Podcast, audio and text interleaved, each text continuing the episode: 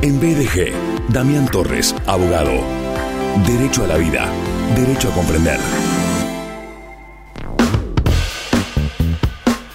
Hoy elegimos eh, comprender acerca de las estafas eh, virtuales, eh, un flagelo, un verdadero flagelo, el de las estafas virtuales. Queremos comprender cómo evitarlas y para ello estamos en su columna en BDG eh, de él, que es abogado penalista, autor de los libros Cuando salvar vidas se convirtió en delito, la historia no contada sobre el caso del doctor Rodríguez Lastra y también el libro El derecho a decir no, apoderado de partido Juntos Somos Río Negro, cada domingo en noticiasnet.com.ar publica su nota de opinión en la columna Derecho a la Gente, temas de derecho actuales explicados de manera sencilla.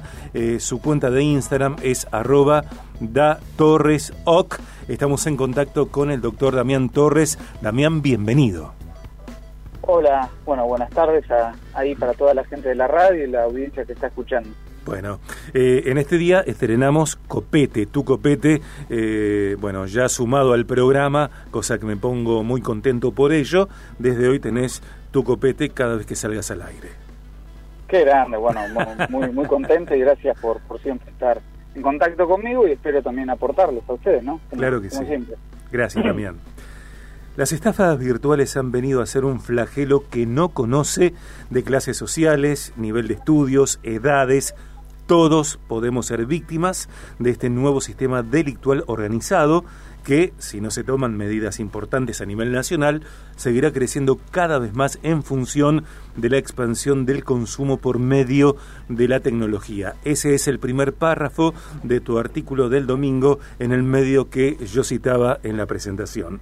Damián querido, ¿qué son, de qué hablamos cuando decimos estafas virtuales? Bueno, eh, sí, es, es un poco eh, ese resumen de lo que de lo que hablábamos o de lo que leías recién de, ese artículo, ¿no? Eh, lamentablemente, en mi, mi, profesión me encuentro cada día con distintos tipos de estafas virtuales. Llamamos estafas virtuales a las que se producen por distintos medios tecnológicos, es decir, no solo puede ser vía telefónica, que se produce gran parte de las mismas, sino también puede ser por redes sociales, por internet, por distintos medios tecnológicos donde hay una comunicación virtual, ¿no? Y esto lo que está pasando es que se está, y el gran problema de las estafas virtuales son que no, no tienen una modalidad única ni una modalidad definida. ¿Qué quiero decir con esto? Que lo que ocurre es que son como el camaleón, van modificando para cuando eh, pudiste identificar alguna modalidad en concreto, eh, ya te va mutando y ya fueron estafadas muchas personas. Por ejemplo, una sencilla que está ocurriendo y muchísimo. Eh, hackear cuentas de Instagram y poner en historias que venden dólares.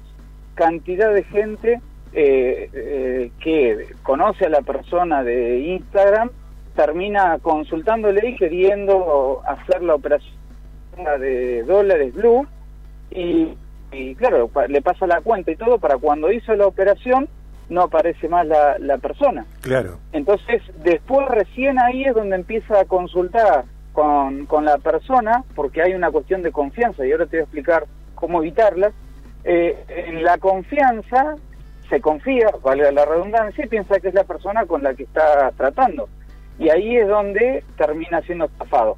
Otros casos que me han llamado muchísimo la atención personas que chatean con, con otra, eh, me, ha pasado mucho a eh, hombres que han consultado, chatean con alguna persona en Facebook, mujer, eh, tienen una conversación normal o Instagram, al tiempo lo llama a esa persona, el lo llama una persona que no sé pasar por abogado y le dice de que si de que tuvo conductas inapropiadas, que quiso hacer cosas que no correspondían y demás que si no hace, si no le pagan, ah, le hacen la denuncia penal por acoso, por grooming, por por intento de abuso sexual, etcétera, porque con la persona que trataba era menor de edad. Eh, en la desesperación van y, pagan y después se dan cuenta que fueron estafados. O compras de eh, bienes y servicios por medio de Internet que, que los, los lo, piden, lo solicitan por medio de cuentas de Instagram, eh, tratan con, con supuestamente la persona que compran algún elemento o algo que está en un, en un eh, precio que es mucho inferior al del mercado, mucho pasa con celulares y después terminan estafados. Entonces, la modalidad, no hay una única modalidad, sino que va mutando constantemente y ese es el gran problema.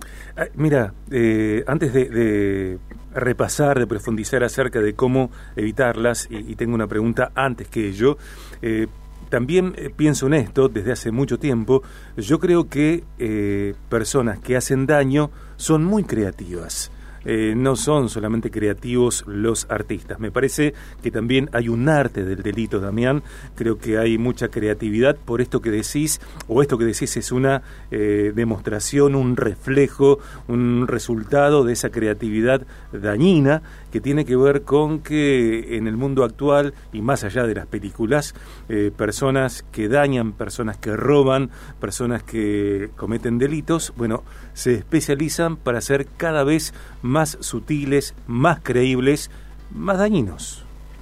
Seguro, totalmente. ¿Sabes de dónde viene la mayoría o gran parte de todas estas estafas que se producen? No sé. Y no lo vas a poder creer.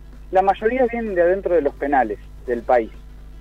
Eh, ¿Y cómo se ha identificado esto? Por distintos tipos de allanamientos que se llevan a cabo, donde secuestran chips eh, de celular con distintos números. Y, es, y nosotros hemos identificado, en, mi caso, en mi provincia, varios lugares, se ha llevado a cabo allanamiento en celdas, donde se han descubierto eh, chips de celular con números telefónicos y demás. Gran parte de toda esta organización viene de esos lugares. Por eso yo hablo también de tomar ciertas medidas en concreto, porque si no, en definitiva, esto va a ser cada vez peor, porque aparte de ahí, obviamente, que tienen bastante tiempo. ¿Qué ha pasado? Luego de la pandemia, al, eh, o sobre todo arrancó esto mucho más en pandemia, esto no quiere decir que antes no existía, existía y muchísimo, pero se han modificado un poco los parámetros del tema de comunicación eh, por resguardo y demás, entonces se han tenido que aceptar mayor cantidad de teléfonos celulares y demás, porque era la única forma que se aceptaba que tengan comunicación las personas con sus seres familiares. De hecho, eh, eh, se liberó el tema del ingreso a las cárceles eh, mucho después de familiares, mucho después de que se liberó la pandemia. Y esta modalidad de la comunicación telefónica quedó, celulares y demás. Y eso es lo que ha, en uno de los aspectos, no es el único, pero lo que ha permitido que se produzcan cantidad. Por eso hablo de tomar medidas a nivel nacional, porque sin duda que si no esto va a ser cada vez peor. Eh, Damián, las eh, personas más pudientes, eh, las personas que tienen mayor cantidad de dinero por distintas razones, empresarios, inversionistas, líderes, de pronto, están más expuestos a este tipo de delitos, aunque también conocemos, claro que a veces sucede cuando estafan, cuando roban, cuando sustraen dinero de cajas de ahorro, por ejemplo, o de cuentas bancarias de personas que ya están en jubilación? Bueno, en realidad, eh, como decía y como digo en, ese informe, lamentablemente eh, no hay eh, distinción social, distinción económica, todos podemos ser víctimas ni, ni de profesión ni de, de herramientas que haya adquirido uno en la vida. Esto le puede pasar a todos si no se toman ciertas precauciones. Porque el gran problema de, la, de este tipo de estafas es que el primer gran aspecto que se trabaja y que trabajan los, los delincuentes que lo llevan a cabo es el generar un ámbito de confianza. Eh, es decir, por ejemplo, en esto, Instagram, eh, de, de, hacerse pasar porque es la persona que vos conocés y de esa manera genera confianza y te hace ingresar en el engaño. Caso de empresas, bancos, hacerse pasar con un sistema de datos de información tuya, porque primero lo que hacen es estudiarte, entonces lo que uno hace es, piensa que está hablando con la persona que confía o que conoce. Sí. Ese es el gran eh, primer problema. Entonces, ¿cómo evitar esto? ¿Cómo evito creerles? ¿Cómo, cómo me doy cuenta de que me están engatusando? Lo primero que tenés que, tenés que hacer como mecanismo de defensa es desconfiar. En toda operación que uno haga es la desconfianza como mecanismo de defensa propia. Entonces, si vos estás tratando para comprar con alguien, es necesario que eh, te den, eh, si tiene quit o razón social, que te dé el número de quit para que vos puedas, hoy con googlear ya podés, si estamos hablando de una empresa, podés sacar los datos y podés chequearlo y cotejarlo. Si tenés que hacerle una transferencia, chequear bien que la empresa sea o que el nombre de la cuenta sea el mismo de la persona con la cual estás tratando. Porque, ¿qué pasa? Hay muchos que no identifican o no miran a dónde están transfiriendo y no identifican esa si es la persona correspondiente o no. Si es que te hacen pasar porque es un abogado, eh, directamente eh, pedir matrícula y demás, e ir a otras fuentes, como puede ser Internet, a chequear si es la persona o no. Es decir, el primer mecanismo de defensa es la desconfianza y chequear la información por otra vía, es decir, cortar el, el canal eh, eh, de comunicación que se está llevando e intempestivamente ir a otro como para ver si la persona queda, digamos, eh, si es con la misma persona que estás tratando o no. Por ejemplo, temas de estafas en Instagram con respecto a la venta de dólares, cortar la comunicación sin, sin decirle y pasar directamente a WhatsApp si lo conoces. Y ahí vas a identificar. Todo lo mismo. Si es una persona de un banco, cortar y tratar de llamarlo por otra vía telefónica para ver si es. Es decir, primero desconfianza, cambiar los medios de comunicación para observar y chequear toda la información es necesario, de alguna manera corroborar la información por otras vías es muy necesario para poder identificar si estás hablando con la persona que corresponde o no.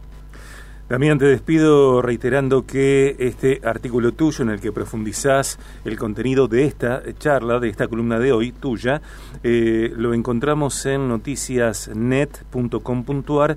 Eh, allí está el artículo El flagelo de las estafas virtuales y cómo evitarlas. Eh, este contenido tuyo de ahora en Viaje de Gracia queda disponible en podcast BDG y seguiremos hablando también de prevención en este sentido. Perfecto. Gracias. En las redes sociales mías también ahí pueden encontrar bastante todo temas de derecho actual, digamos, para que la gente pueda entender como este de estafa. Así que por ahí si le sirve a la gente. Tu cuenta de Instagram, tu cuenta de Twitter, arroba da torres, perdón, arroba da torres oc, da torres OK, eh, tu cuenta de Instagram y tu cuenta de Twitter. Gracias, Damián, muchísimas gracias. Un abrazo grande, saludos a todos allí. Un abrazo.